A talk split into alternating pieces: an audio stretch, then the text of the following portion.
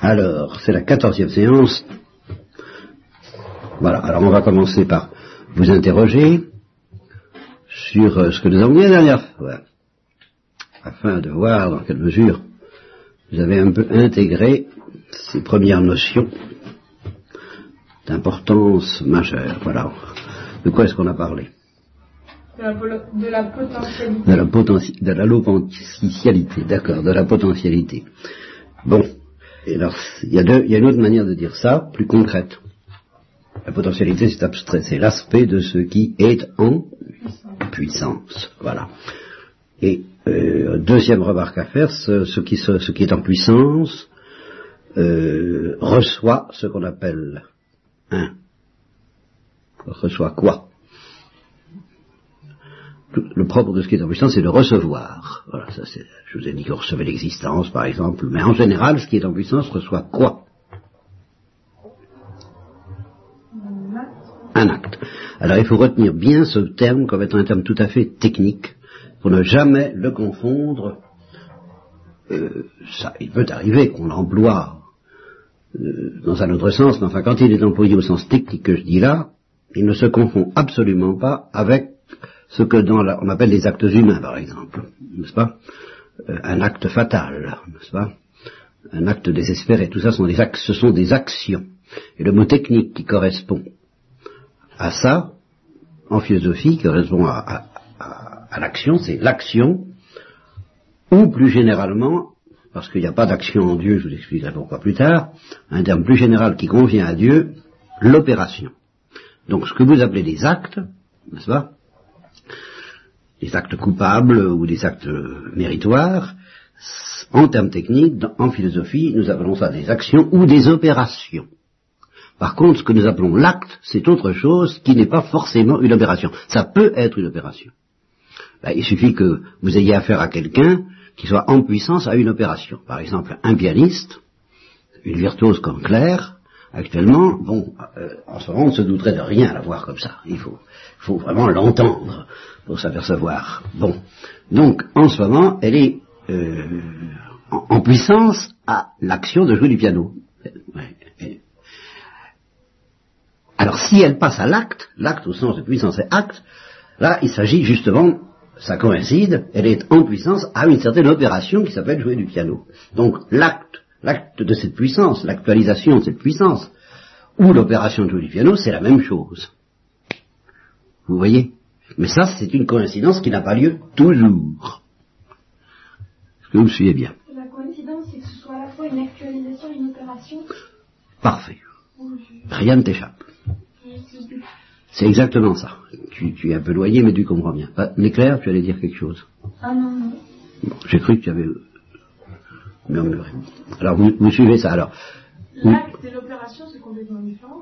c'est ce que je dis. Ça peut coïncider, mais ce sont deux notions distinctes. Alors, je vais vous donner un, un exemple. Euh, justement, je vous ai- si vous prenez les quatre étages, vous vous souvenez des quatre étages?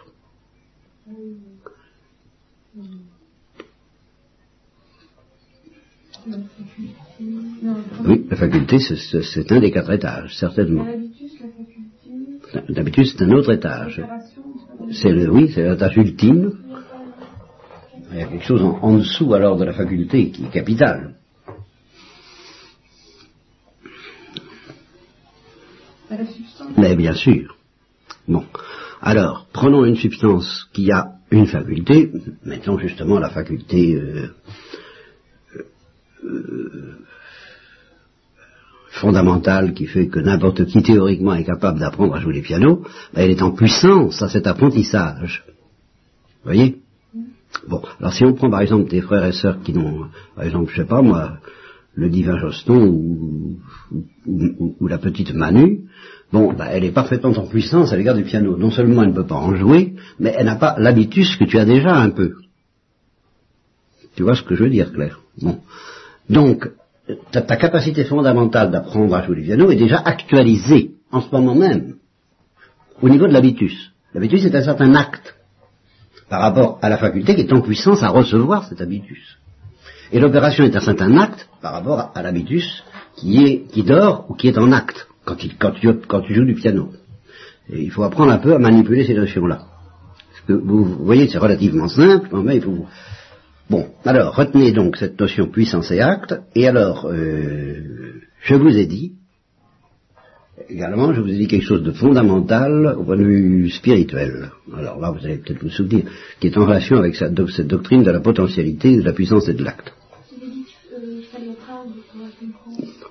Il faut être humble pour la comprendre, très bien. Que même si on n'a pas compris de façon philosophique, on a compris quand même. euh, C'est ça, on peut la comprendre d'une manière spirituelle, euh, du simple fait compris. Alors, un, réciproquement, pour être humble, d'une manière profonde et non pas simplement en se disant euh, je veux faire des actes d'humilité, euh, pratiquons des actes d'humilité. Alors non, le plus simple, le plus, le plus direct, le plus profond, pour poser des actes, des actes, des opérations, n'est-ce pas, d'humilité, c'est encore de méditer sur la doctrine de la potentialité. Pourquoi? Alors c'est ça que je voudrais que vous, vous me disiez. Pourquoi cette doctrine est-elle ce qui euh, euh, nous donne la vertu d'humilité si on la comprend bien? Bah, parce que la potentialité, elle, nous- elle nous prouve qu'on n'est rien. C'est pas tout à fait exact. Hein Euh, pas, pas rien à pouvoir parler. Non, c'est pas exactement là-dessus que ça porte. Comment tu dis? Rien sans Dieu. Bon, alors ça, c'est c'est ça. Elle, elle est le fondement de euh, la distinction de l'abîme infini qui sépare le créateur de la créature, la perfection du créateur de l'imperfection, et non pas du néant clair. L'imperfection de la créature s'enracine dans la potentialité. Et la perfection du créateur s'enracine dans le fait qu'il n'y a pas en lui de potentialité, c'est pourquoi on l'appelle L'acte pur. Bien. Euh, Oui. Il n'y a pas de substantialité parce qu'il faut tout faire. Ah, mais non, justement, tu, re- tu reprends, tu, retombes dans le piège de l'action. Tu vois? Tu retombes dans le piège d'identifier acte et action. Euh, non, il n'y a pas de potentialité parce qu'il n'y a rien qui reçoit en lui. Il n'a pas à recevoir une perfection de qui que ce soit d'autre. Et même quand tu l'aimes, il ne reçoit rien. Et pourtant, il, te mendie de l'aimer, ce qui est un grand mystère, nous reparlerons en théologie peut-être, si nous en faisons. Mais il ne reçoit pas perfectionnement, il n'est pas perfectible.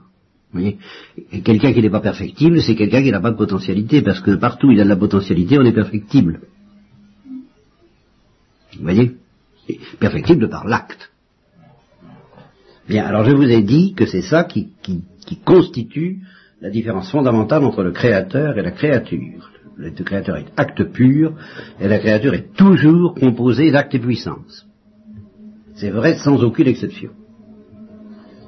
Bon, alors voulez-vous me donner un, exemple euh, célèbre, hein, mass- massif, qui, qui justement vous permet, euh, grâce à cette doctrine, de, de- de ne pas confondre la créature et le créateur, là où il y a de bons esprits qui seraient tentés de confondre la créature et le créateur. Il y a, il y a un cas, j'ai vu, souvent des gens qui distinguent pas bien entre euh, certaines créatures et le créateur. Parce- Exactement. Bon.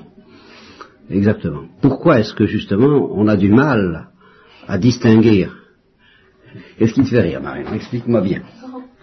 À cause de Marie, parce que Oui. vous avez parlé tout à l'heure d'une erreur célèbre et Marie, elle avait fait une erreur sur les, Sur- les anges. Ah bon? Oui. Elle les avait confondus avec Dieu? C'est exactement ça. C'est exactement ça. Ça, ça t'est arrivé quand Tu t'en souviens, Marie? À l'avant-dernière. La dernière fois, c'était pas exactement ça. Je sais plus ce que. Ça tournait autour de ça, oui.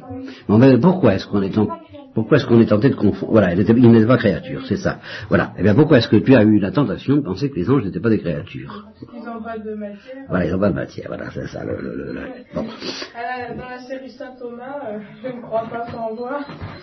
Bon, alors, euh, qu'est-ce qu'il y a en effet de commun entre les anges et Dieu qui fait qu'on est tenté de les confondre? Ah non, non, non, parlons pas de ça. Oui, alors là, il y il y il y a un terme technique très précis qui s'applique à Dieu et aux anges. Et c'est justement le fait qu'on l'applique à Dieu et aux anges dans la définition des uns et des autres qui fait qu'on les confond dans une même affection et sur, et sur voilà. Ce sont de purs esprits. Voilà, l'ange est un esprit pur et Dieu est un esprit pur. Alors dans notre esprit, nous, donc, comme dit Marie, il n'y a pas de matière. Alors là, tous ces gens-là, euh, euh, ça se ressemble un peu et- et on les confond dans une même euh, ignorance, je dirais plutôt, dans une même inconscience. Alors c'est vrai il n'y a pas de matière ni de corps chez les anges, mais il y a de la potentialité. Alors nous allons préciser cette potentialité, de quelle façon les gens sont puissants et actes. Alors que Dieu est acte pur et non pas seulement esprit pur. Les anges ne sont pas actes purs.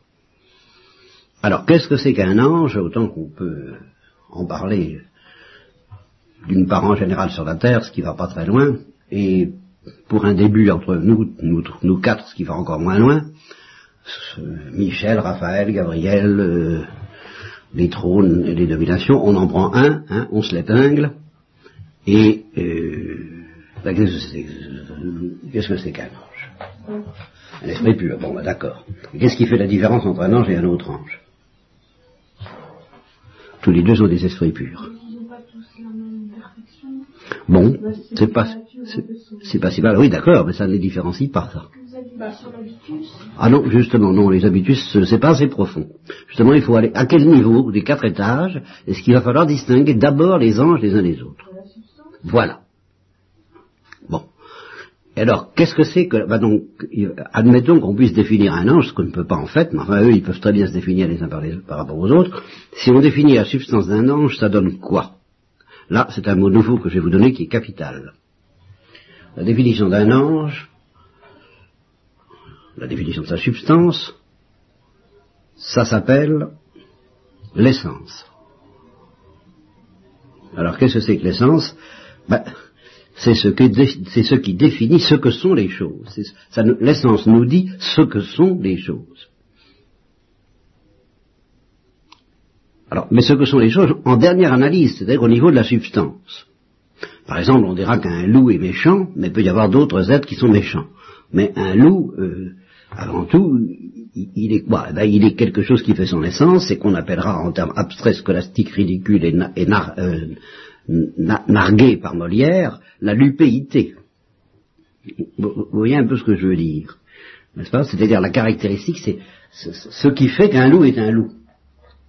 Ce qui fait qu'un chat est un chat, ce qui fait qu'un agneau est un agneau. Alors ce qui fait qu'un agneau est un agneau au, niveau le plus profond explique alors les qualités, les accidents. Par exemple la douceur, qui fait que Dieu, que le Christ s'est comparé lui-même à un agneau et non pas à un loup. C'est très profond, c'est lié à la nature. Il y, a, quelque chose d'identique, retenez ça, entre ce qu'on appelle chercher la nature profonde d'un être ou chercher son essence, c'est très voisin. il y a des petites différences, en gros, je vous dis tout de suite, l'essence, euh, la nature, c'est l'essence, en tant que l'essence est un principe d'activité, d'opération. Eh bien, parce que j'ai telle nature, j'agis de telle façon. Vous voyez? Parce que je suis un loup, ben, je suis méchant. ça, c'est l'opération. Donc, l'essence du loup explique certaines de ces opérations. En tant que l'essence du loup explique qu'il soit méchant, c'est une nature. Quelle charmante nature. Pas, voilà ce qu'on dira de telle nature individuelle. Par exemple, dans le cas d'une fille charmante et particulièrement désagréable, on dira quelle charmante nature, n'est-ce pas? Charmante nature individuelle. Parce que les actes découlent de la nature, ou de l'essence, en tant que l'essence et principe d'opération. Moyennant les quatre étages. Moyennant les quatre étages. vous voyez bien. Marilon est noyé, c'est bien, tant mieux, ça, m'enchante. Parce que tant, que vous êtes noyé, on y passe le temps qu'il faut jusqu'à ce que vous soyez plus noyé. Moi, j'ai pas enregistré le truc qui dit la nature et l'essence. J'ai pas enregistré.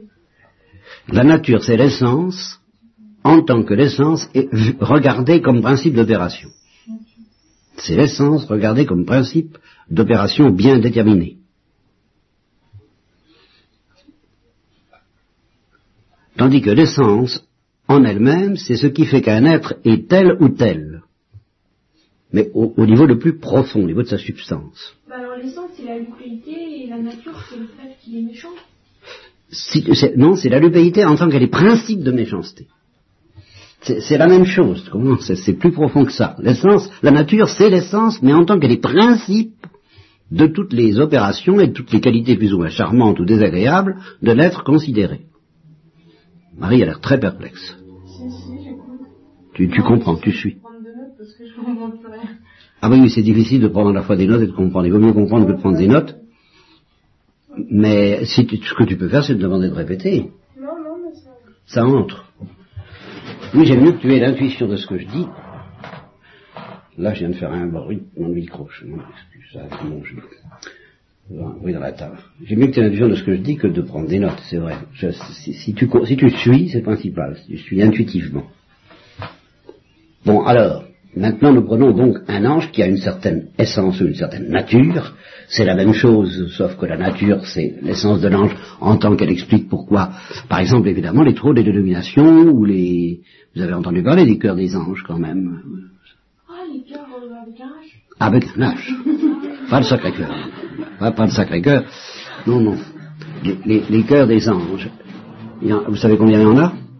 Dans, la tradition, hein, dans la tradition juive et chrétienne. Il y en a neuf. Hein, c'est comme les neuf muses. Alors je vais essayer de vous les réciter, tiens, histoire de s'amuser, mais je ne vous promets pas de les savoir. Les neuf, oui, je vais essayer. Ciel, c'est le cas de dire. C'est-à-dire qu'il y a trois, a, il y a les, euh, ça, ça, va par trois. Il y a les chérubins, les séraphins, les trônes. Les chérubins, les séraphins, les trônes. Les trônes comme un trône, terre haut, accent grave. Accent, accent circonflexe, pardon. Les chérubins, les séraphins, les trônes, les puissances, les dominations, et là il m'en manque un. Les puissances et les dominations, mais là il m'en manque un. Dans la préface euh, d'autrefois euh, à la messe, on, on, dans la vieille préface, il était question des puissances, des dominations, et des, ce sont des, des, ce sont des cœurs angéliques, oui. Et puis euh, les, les anges eux-mêmes, c'est une, c'est une particularité, c'est une, les anges sont une, c'est une figure de style quand on prend le, la partie pour le tout, quoi. Quand on dit les anges, il y a un certain cœur angélique qui s'appelle les anges.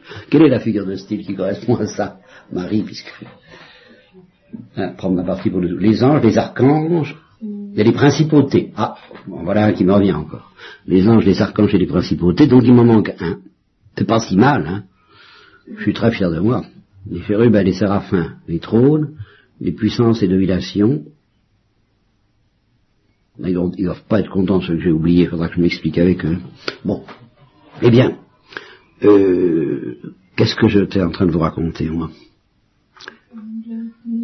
Du fait que nature et essence c'était presque pareil. Oui, alors, voilà, oui, ce que je voulais vous dire, oui, c'est ça. C'est que euh, il y a des anges qui s'occupent de gouverner l'univers. Par exemple, nos anges gardiens. Ils ont, euh, dans la tradition chrétienne, là, là, je sors de la philo, mais enfin, je mets une pancarte qui peut aider à comprendre la philo. Nous sommes en philo, mais on, a le droit de se balader de temps en temps dans la foi et dans la théologie. Alors, nous avons des anges gardiens, les anges gardiens s'occupent de nous, donc ils s'occupent de l'univers. Il y a des anges qui, il y a l'ange du Portugal, par exemple, pour les enfants de Fatima, qui s'est révélé comme tel. Bon, il y a des anges qui gouvernent le cosmos en général, ou, des planètes, ou le ping-pong des planètes, ou, ou, tout ce que vous voudrez. Nous, reparlerons de ça plus tard, mais quoi qu'on en, quoi qu'on ignore les physiciens, tout ça ne marcherait pas sans les anges. Bien. Ce qui explique bien les choses. Mais il y a des anges qui ne, font, qui ne fichent rien. Ils sont, ils se tiennent devant le trône de Dieu, justement. Oui, ils sont contemplatifs. Euh, voilà, c'est ça, ils chantent. Bien. Eh bien, donc ils n'ont pas les mêmes opérations, vous voyez. Il y en a qui sont de purs contemplatifs et puis il y en a qui ont une certaine action. Et ça, ça découle de leur nature. Vous voyez Bien. C'est la même chose. Si. La substance, oui, essence. Oui, simplement, dans la mesure où on considère cette essence comme expliquant leurs opérations, on, la considère comme nature. Tout de suite, c'est une la nature. Parce que je comprends, ça, vient de ce que Aristote a découvert la nature en recherchant l'explication du comportement des êtres. Alors il, il dit, ben, tout s'explique par une certaine nature qui est à la racine de telle et telle opération. On dit, le, son point de vue, c'était les opérations. Alors il, à la racine des opérations, il dit, il y a une certaine nature. Alors là, on envisage les choses en disant, on peut les envisager aussi de manière beaucoup plus générale, en disant, euh, chaque ange est ceci ou cela, alors c'est une essence, indépendamment de ses opérations. Bien. Alors maintenant, je vais vous poser une question un petit peu délicate. Euh, on, va, arriver à quelque chose d'assez névralgique. Vous allez franchir un, une frontière philosophique ce soir, si j'arrive à vous expliquer ça. Euh, vous avez fait de la géométrie. Est-ce que vous pouvez imaginer un triangle concevoir par l'intelligence un triangle qui n'est pas trois côtés. Difficile. Bon. Alors, c'est, en fait, la définition du triangle, c'est pas trois côtés, c'est trois angles. Bien.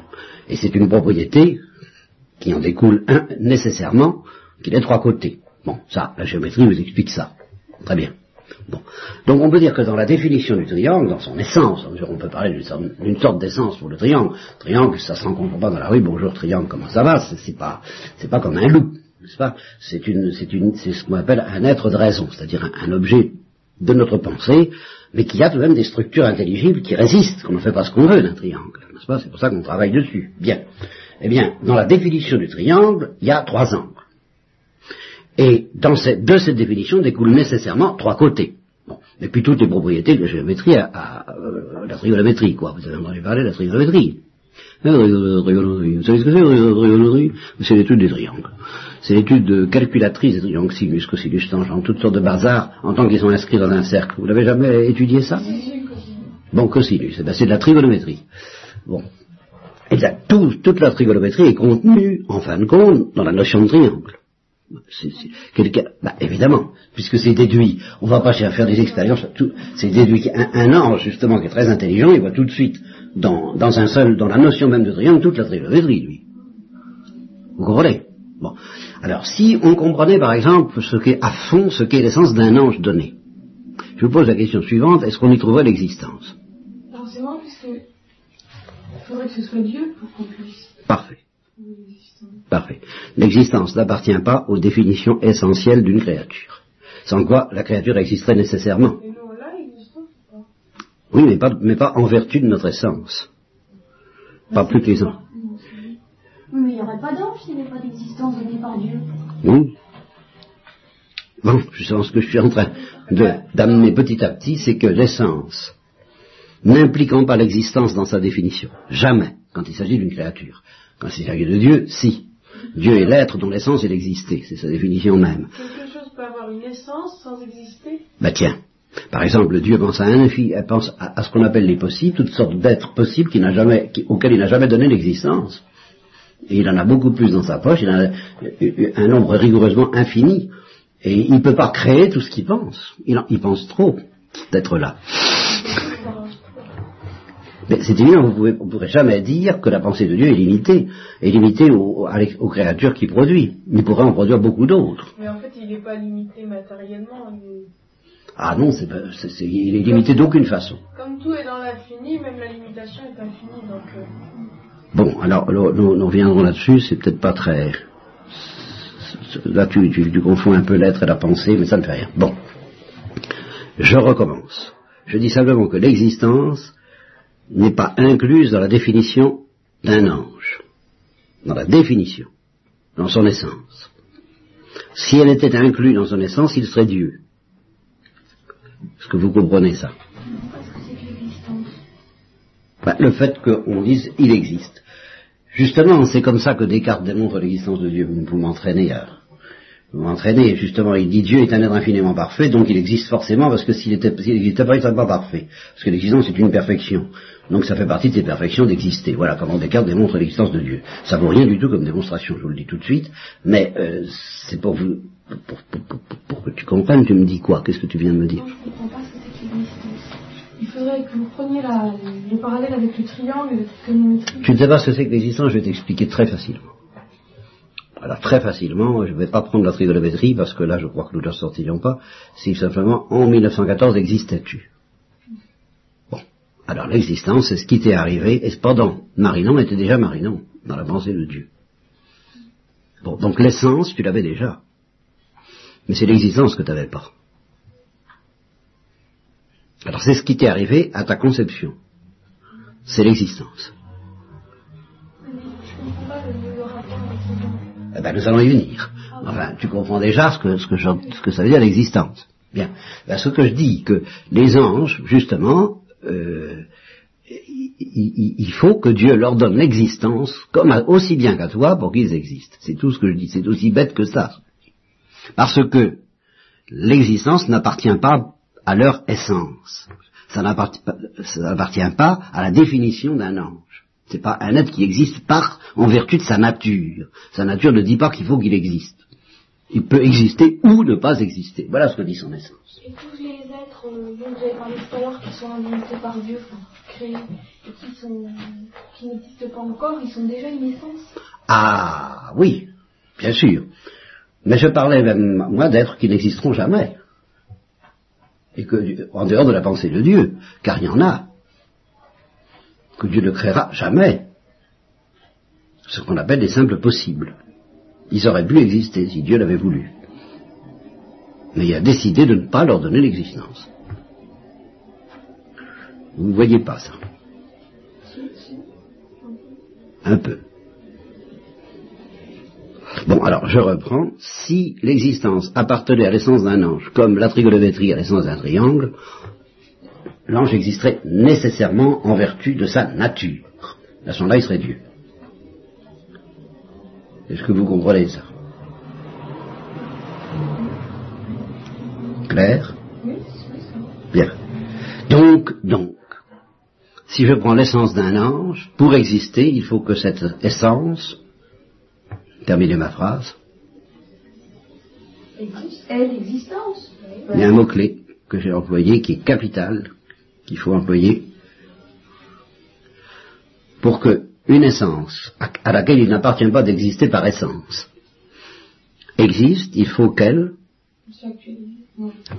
tu es sur la voie, c'est ça. Mais le mot que je voulais employer, c'est il faut qu'elle reçoive l'existence. C'est tout. C'est-à-dire que Dieu la lui donne. Ça vient au même. Car si elle la reçoit, elle la reçoit de quelqu'un qui possède l'existence et qui peut la donner. Par conséquent, l'essence des anges est en puissance à l'existence. Voilà à quoi je voulais arriver. J'ai fait tout ce discours depuis, dans lequel nous bafouillons consciencieusement depuis euh, un quart d'heure, c'était pour arriver à cette formule. L'essence des anges est en puissance à l'existence. Et l'existence des anges est donc l'actualité, l'acte de la substance angélique. Et de- des hommes aussi, bien sûr. Pour les hommes, c'est en- c'est- c'est encore plus compliqué. C'est ça, nous verrons peut-être ça la prochaine fois seulement, parce que je vois qu'aujourd'hui, ça, vous avez votre compte. Non, mais un ange, il existe ou pas? Ah ben, qu'est-ce que tu en penses? Ben, je sais pas, parce que vous dites qu'il est en puissance à l'existence. Mais oui, et alors tu sais, ça va me permettre de, de, Ah de- bon, alors? de préciser quelque ben non, ça me permet de préciser quelque chose que vous. Ah voilà. Je, je suis enchanté de ce que tu dis là. Parce que vous, tu tombes dans, dans, dans l'illusion classique des débutants. Mais alors là, il est capital d'en sortir, là aussi vous allez faire franchir une frontière. Si vous comprenez bien ça, ce n'est pas parce qu'une puissance reçoit l'actualité qu'elle cesse d'exister comme puissance. On est en puissance, même quand on est actualisé. On est une puissance actualisée, mais on est toujours une puissance. Quand on joue du piano, ou... Eh ben, on est, on est, on est quelqu'un qui peut jouer du piano et qui en joue. Bah oui, parce que si on n'avait plus la puissance, on ne pourrait pas. Euh, Ben, si on, ben oui. On n'est pas l'acte pur, on n'est pas le pianiste, on n'est pas acte de jouer du piano, on est un être humain capable de jouer du piano et qui actualise sa puissance pendant cinq minutes ou deux heures, et puis qui cesse de l'actualiser après, la puissance est toujours là, simplement elle est actualisée. Et quand tu cesses de jouer du piano, elle n'est plus actualisée, mais elle est toujours là. Et quand un ange existe, eh bien, il reste en puissance à l'existence, mais une puissance actualisée, actualisée pour toujours. D'accord.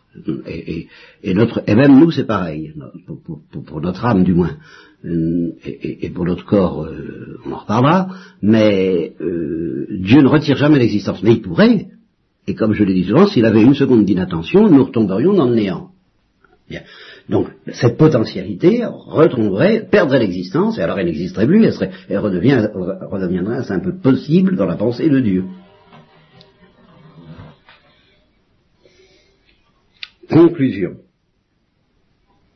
Donc, tout ange est une essence qui a reçu l'existence de la part de Dieu. Donc l'essence joue le rôle de puissance à l'égard de cet acte privilégié qui s'appelle l'existence. Même une fois qu'il existe, Marie. Tu comprends? Je dirais même surtout une fois qu'il existe. Car plus tard, je t'expliquerai que la puissance, même comme puissance, n'existe pas avant de l'actualiser. Alors c'est par, par l'existence, justement. l'essence, la puissance, même comme puissance, n'existe pas avant d'être actualisée par l'existence, évidemment. Seulement, seulement, elle existe comme puissance et non pas comme acte, comme existence. Elle existe comme sujet de l'existence. Ça veut dire qu'à partir du moment où on existe, on est en puissance. Actualisée à exister. Mais avant d'exister, il n'y a pas de puissance. On est, en... On n'est rien du tout qu'un objet de on est un objet de pensée pour Dieu, comme les triangles sont un objet de pensée pour notre esprit. Alors on n'est on pas en puissance parce que la puissance n'existe pas. On n'est même pas en puissance d'exister. On n'est même pas en puissance d'exister. La puissance n'existe qu'au moment où elle reçoit l'acte qui consiste à exister. Simplement, ça veut dire que les créatures, au moment où Dieu les lance une créature dans l'existence, ce, n'est pas un être simple comme Dieu. C'est ça toute l'idée que je, veux- vous mettre dans la tête. C'est toujours un être composé d'actes et puissances. Et dans le cas des anges, la puissance, c'est l'essence, qui est très belle d'ailleurs, bien supérieure à la nôtre, mais qui est très pauvre, parce qu'elle n'existe pas par elle-même. Il faut qu'elle reçoive l'exister de par l'action créatrice de Dieu.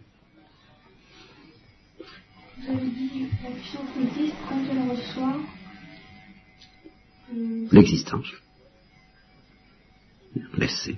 Et alors elle existe comme recevant l'existence, et non pas comme possédant l'existence, ni comme étant l'existence.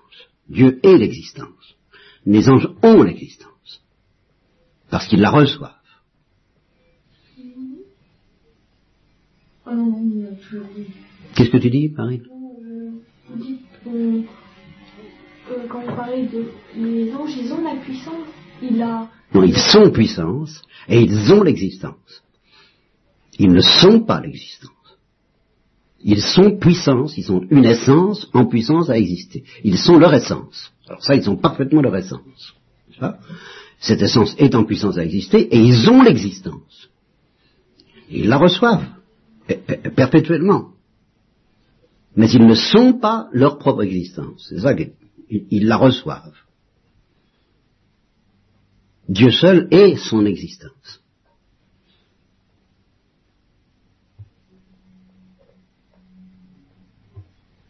Est-ce que ça commence à entrer un tout petit peu? Bien.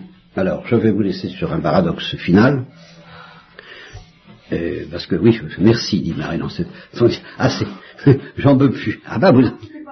Ah bon de un paradoxe final, c'est que justement la différence entre les anges et nous, c'est que nous, nous sommes, les anges sont en puissance à l'existence, mais nous ne sommes pas seulement en puissance à l'existence, nous sommes même en puissance à, notre essence. C'est pour ça que nous sommes en puissance à deux étages. Oui, ben ça, je te l'expliquerai. En, sens- en ce sens que l'essence des anges est simple. Elle n'est pas composée d'actes et puissance, elle l'essence, hein, elle est en puissance à l'existence, mais en elle-même, elle est simple. C'est une essence, c'est un pur esprit.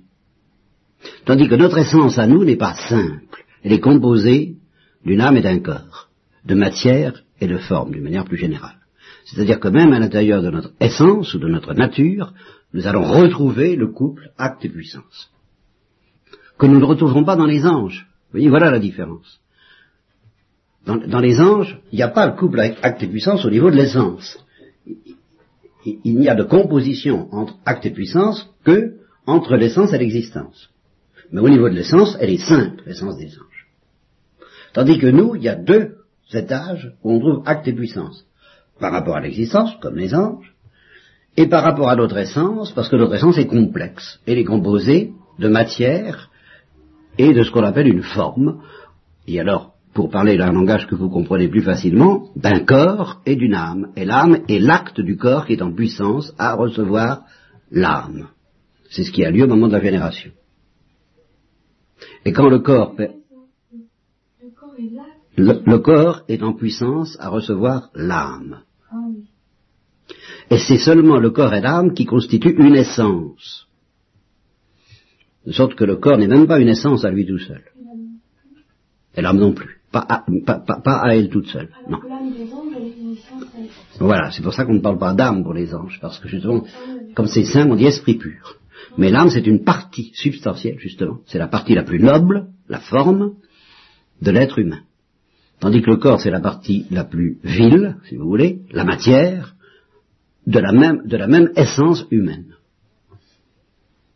L'essence humaine est composée de matière et forme, ce qui est encore une nouvelle composition acte et puissance. Alors, euh, là, nous allons découvrir quelque chose d'absolument nouveau, et je vais vous laisser là-dessus. Je vous ai parlé la dernière fois de l'acte pur, avec les êtres humains et les animaux, et le monde physique, nous allons découvrir quelque chose d'autre dont nous n'allons pas parler du tout, et qui est aux antipodes de l'acte pur, à savoir la puissance pure.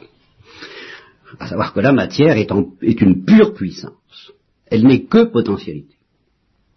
Mais elle existe. Alors ça, ça devient... elle peut, elle peut être actualisée? Elle est actualisée à condition de recevoir une forme qui lui fait être ceci ou cela. Mais par elle-même, la matière n'est rien du tout. Elle n'est ni ceci ni cela. Elle est ce que la forme lui donne d'être. Elle est donc pure puissance à être n'importe quoi. Un singe, euh, de la poussière, euh, elle, peut elle, peut devenir tout, y compris un homme. Mais la matière, la matière. elle n'est elle est pas égale partout? À cause des formes. Elle n'est pas égale non plus, elle n'est rien du tout. Elle, elle n'est rien en elle-même. Mais c'est pas du pur néant. Elle n'est rien, mais elle est capacité de devenir quelque chose. Alors là, je me laisse entraîner parce que je ne voulais pas vous en dire si vite, mais vous êtes obligé d'admettre ça pour expliquer que un corps devienne un autre corps. Il faut bien, pour expliquer le changement, qu'il y ait quelque chose qui, traverse les différentes formes et qui s'appelle justement la matière. C'est ça, c'est le changement, et en particulier le changement substantiel, la naissance et la mort, qui oblige à distinguer matière et forme, et à découvrir que la matière est en pure puissance à toutes les formes. Voilà, ben, je crois que vous avez votre dose. Hein. oui. Et un truc, euh, pour, euh, pour l'essence de l'homme. Oui. Le corps, il disparaît. Ah, ben, Qu'est-ce que tu veux dire Il euh, disparaît. à la mort. Ah, à la mort, oui, à la mort, oui, oui. Mais... Oui, non, mais attention. Oui, justement, maintenant, j'aime mieux envisager la mort du côté du corps. À la mort, le corps perd sa forme humaine. Il cesse d'être humain. Il reçoit d'autres formes multiples qui sont les fruits de la corruption. Tu comprends? Il change de forme. Et c'est ça le mystère de la corruption. C'est la perte d'une forme noble, et puis il reçoit d'autres formes moins nobles. Il existe encore, mais sous d'autres formes. Si, tu coupes, si on t'arrache une dent, cette dent cesse d'être humaine, sitôt qu'on l'a enlevée. Ah, il faut bien qu'elle soit quelque chose, elle est de la chimie. Euh, c'est plus de l'homme. Tandis que tant qu'on t'a pas arraché la dent, elle fait partie de ton corps, donc de, de, ton être humain, et elle appartient à ton âme comme quelque chose qui fait insubstantiellement avec ton âme. C'est ce qu'on appelle le composé humain. Alors, l'âme, c'est une autre histoire. L'âme humaine, euh, c'est une autre histoire. Elle, elle, subsiste. Ça, c'est autre chose. Alors, par exemple, il y a des gens à qui on met des roches dans le corps ou pour que ça Alors, de deux choses l'une. Ou bien, ça fait comme la nourriture, c'est-à-dire c'est assimilé vers le corps. Alors, ça, le corps euh, en fait une partie de lui-même. Ça cesse d'être ceci, je bois un verre d'eau, ben, ce, verre d'eau va devenir moi-même. Je prends de la salade ou, de la viande, ça cesse d'être. Il y a le métabolisme fait qu'à un moment donné, ça devient du sang. Ça enrichit mon sang, ça, et alors à ce moment-là, il y a une transformation substantielle. cette viande est corrompue quant à la forme qu'elle avait, et elle reçoit une autre forme qui est la mienne. Alors tant qu'il n'y a pas eu de rejet, elle est. Voilà. Alors si c'est rejeté, alors là évidemment c'est pas assimilé, c'est pas humain. Pardon ah, tout ce que tu voudras, tu peux avoir tout ce que tu voudras aussi intimement en toi, si tu ne l'assimiles pas, c'est pas toi. Pareil pour un rein et pour une broche du moment où on l'a Ah, s'il y a un rejet, ça ne t'appartient pas. Oui, mais un rein qu'on se fait greffer de quelqu'un d'autre. Si. Oui, mais si c'est pas rejeté, c'est pareil que si c'était un bout de fer. Attention, il s'agit de savoir si c'est réglé par ce qu'on appelle le métabolisme de ton corps. Si c'est réglé, si ça dépend dans son fonctionnement, dans son être, dans sa subsistance de ton corps, c'est une partie de ton corps. Mais si c'est simplement un cœur en plastique, par exemple, bon, qui fonctionne, eh bien le cœur en plastique ne viendra jamais. C'est un instrument de ton corps, mais c'est pas ton corps. C'est quelque chose, c'est un instrument qui permet à ton corps de fonctionner. Mais ce n'est pas ton corps, le cœur en plastique ne vit pas, n'est pas vivant parce qu'il qu'il appartient au fonctionnement de ton corps. C'est un instrument. Bah alors tout est un instrument. Ça c'est un instrument. Quoi? Mon bras là. Non, parce qu'il est vivant de la vie que lui donne ton âme tandis que le cœur en plastique n'est pas vivant. Et les formes sont toujours vivantes Ah, les formes vivantes sont vivantes, mais les formes inertes sont inertes. Car il y a aussi des formes inertes. Le plastique, c'est une forme qui a pu être vivante, mais enfin qui résulte du pétrole. il y a longtemps, c'est des végétaux décomposés, c'est inerte. Moi, je pensais qu'une forme inerte, c'était que de la matière. Eh bien oui, si tu veux, en un sens, on peut dire que le plastique n'est que de la matière, mais de la matière qui est taillée de façon à pouvoir être utilisée par le vivant, comme une jambe artificielle. Une jambe artificielle, c'est pas ton corps. Une jambe de bois, c'est pas ton corps. C'est c'est- un cœur en plastique ou une jambe de bois, c'est pareil, Marie. Bah alors d'accord, mais alors d'accord. euh,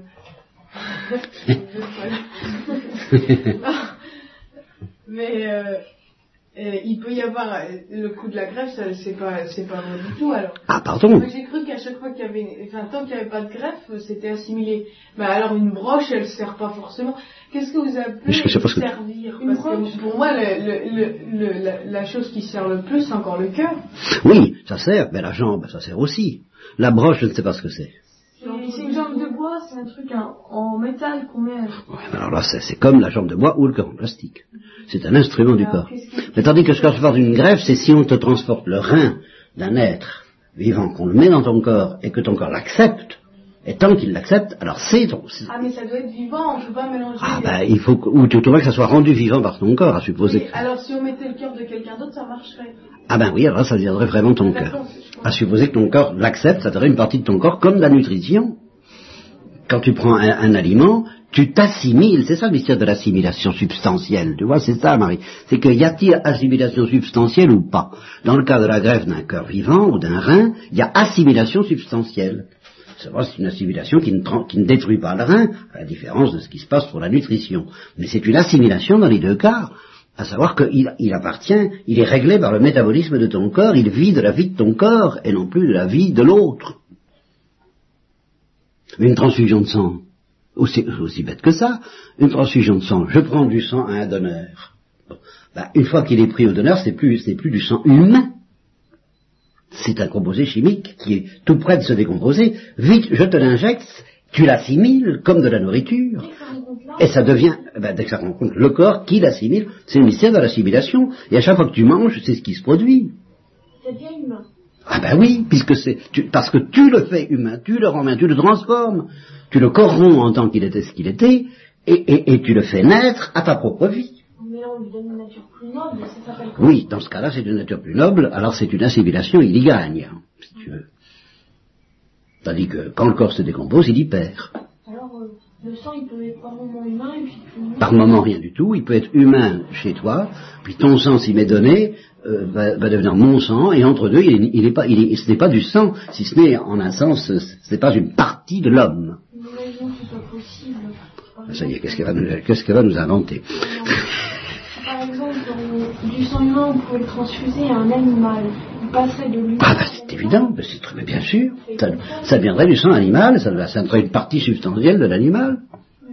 Et inversement, Par l'existence de cœur de gorille, si ça accepté ben, tout, tout ça, mais oui, parce que ce serait un phénomène analogue, analogue à la nourriture. Mettez-vous toujours ça dans la tête. La nourriture, c'est la, la preuve que vous pouvez très bien prendre du végétal et en faire de l'homme.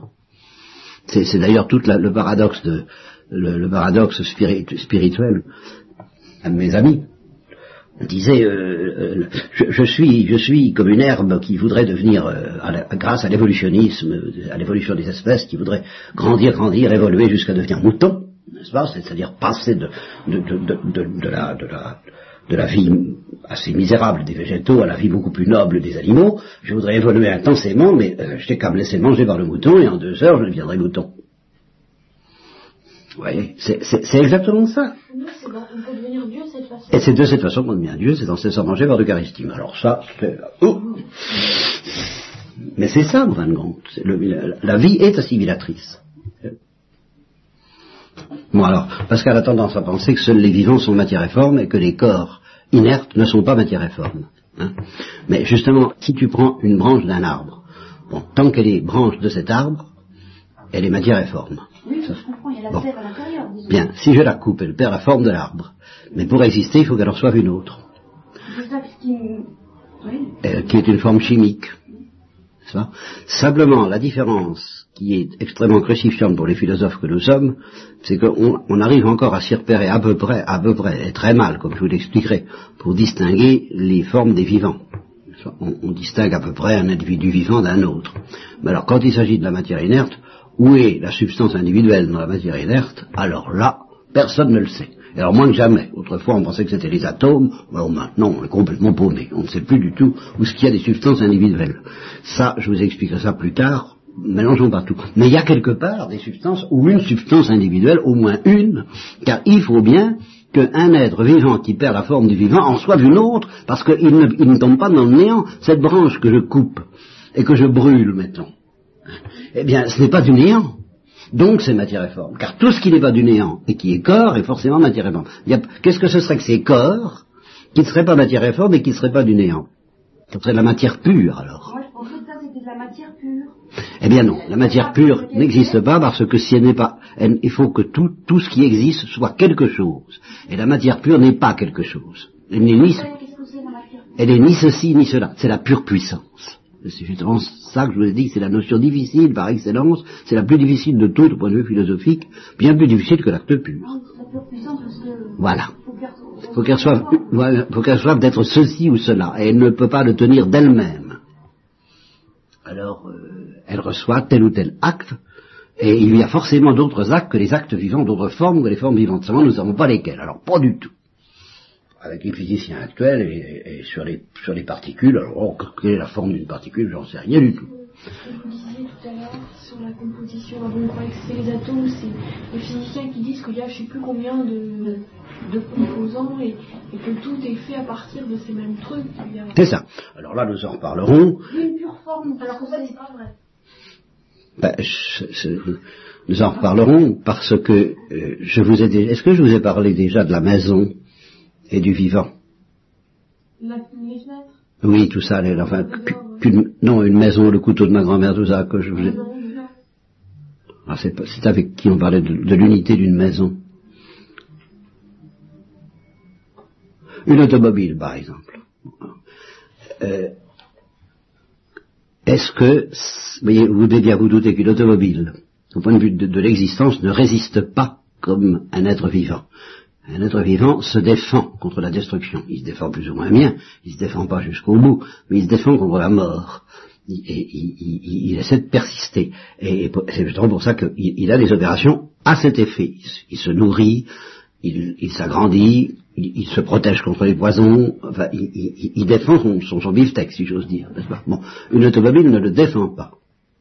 Par conséquent, les philosophes thomistes diront que l'unité des différentes parties d'un vivant est substantielle, parce que l'ensemble fait une seule substance.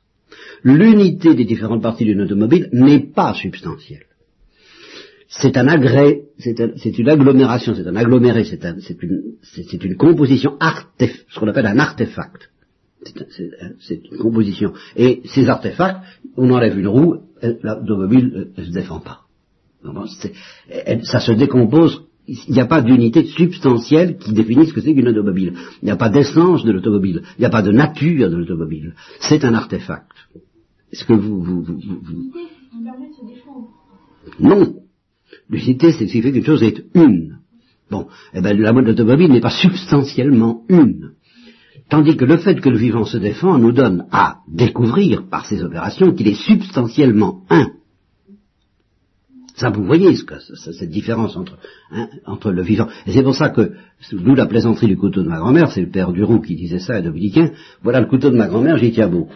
J'y tiens beaucoup parce que c'est le couteau de ma grand-mère. J'ai changé trois fois la lame et deux fois de manche, mais j'y tiens beaucoup parce que c'est le couteau de ma grand-mère. Bon, alors il est évident que ce n'est plus le couteau de la grand-mère parce que justement, le couteau de la grand-mère n'a pas d'unité substantielle. Alors, alors si, je peux très bien changer toutes les parties puis dire c'est le couteau de ma grand-mère. Si je renouvelle toutes les parties d'une voiture, je dis c'est ma voiture d'il y a 20 ans. Ce n'est plus elle. Tandis que si mon corps renouvelle toutes ses cellules, c'est toujours mon corps parce qu'il garde sa forme substantielle. Tandis que la voiture n'a pas de forme substantielle une. Elle a une multiplicité de formes substantielles qui sont les différentes parties de la voiture. Articulées entre elles selon une unité qu'on appelle une unité par accident, une unité accidentelle et non pas une unité substantielle. Alors qu'une voiture, elle n'a pas de forme. Là, elle en a plusieurs, mais, mais l'unité de ces formes est accidentelle. Elle n'est pas substantielle. L'unité des différentes parties de la voiture. Retiens bien ça parce que je vais vous amener une bombe après ça. Je suis en train de vous préparer une bombe. Parce que vous allez être armé définitivement contre tous les gens, tous les physiciens qui veulent tout expliquer par la combinaison des atomes. Ça n'a l'air de rien, mais c'est tout de même intéressant. Hein? Bon. Mais je, pour le moment, euh, je vous compreniez bien qu'une voiture n'a pas d'unité substantielle. C'est tout ce que je vous demande. Si on changeait les cheveux, le nez de quelqu'un... Ben, c'est ta forme qui maintient l'unité. Même s'il change de couleur de yeux, de taille, de... Ça n'a pas d'importance. La forme substantielle maintient l'unité. Alors tout ce qui a une âme a une unité substantielle. Ah ça c'est sûr. Et tout ce qui n'en a pas. Alors c'est plus... Non, tout ce qui n'en a pas a, une unité naturelle, mais qui est bien plus difficile à percevoir. Mais c'est une unité élémentaire, ce qu'on appelle des éléments. Mais si on combine des éléments entre eux comme une machine, alors là, il n'y a pas d'unité substantielle, il y a, l'unité d'un composé qui est accidentellement unifié par l'homme. Ça, vous voyez tout de même à peu près. Une maison, c'est ça l'unité. L'unité d'une maison, l'unité d'une ville, l'unité d'une voiture, l'unité d'un avion, c'est pas une unité substantielle. Bien. Alors, tout, quand les physiciens s'amènent, et qui disent que tout se réduit à les combinaisons d'atomes, les physiciens disent en somme que nous sommes des automobiles. Exactement. C'est-à-dire que notre unité est accidentelle. Parce qu'ils n'ont pas vu qu'il y a une forme substantielle, parce que c'est pas leur job, ils sont pas philosophes, et c'est le drame de la science moderne, c'est qu'il n'y a pas de philosophie. Alors c'est pour ça qu'on peut, tuer un... Ah bah par exemple, alors c'est bon, bah oui. non, ils savent plus ce que c'est que rien. Tout en sachant beaucoup de choses. Mais, philosophiquement, il ne voit plus rien, ni la vie, ni l'être, ni, l'être substantiel, parce que je maintiens qu'il y a quand même des, des, unités substantielles non vivantes. Mais c'est très difficile de savoir lesquelles. C'est très mystérieux, ça c'est vrai. Mais il faut bien qu'un corps qui était vivant et qui cesse d'être vivant soit encore quelque chose, et je ne sais pas quoi. Mais il ne peut pas être un, simple agrégat, parce que s'il est agrégat, il est agrégat de plusieurs choses entre elles, et alors ces choses, qu'est-ce qu'elles sont? Et c'est là qu'autrefois on croyait avoir la réponse. Moi j'ai cru, j'ai connu le temps où on croyait avoir la réponse. Je ben, ce sont des atomes, des petites boules. depuis, la physique a fait un tel chemin qu'on se dit non, c'est pas ça. Ben là on ne sait plus. Là on ne sait plus. On sait plus où sont les substances individuelles dans le monde inerte, dans le monde des corps. Mais on sait qu'il y en a quelque part. Philosophiquement, j'en suis sûr. Mais physiquement, je ne sais pas.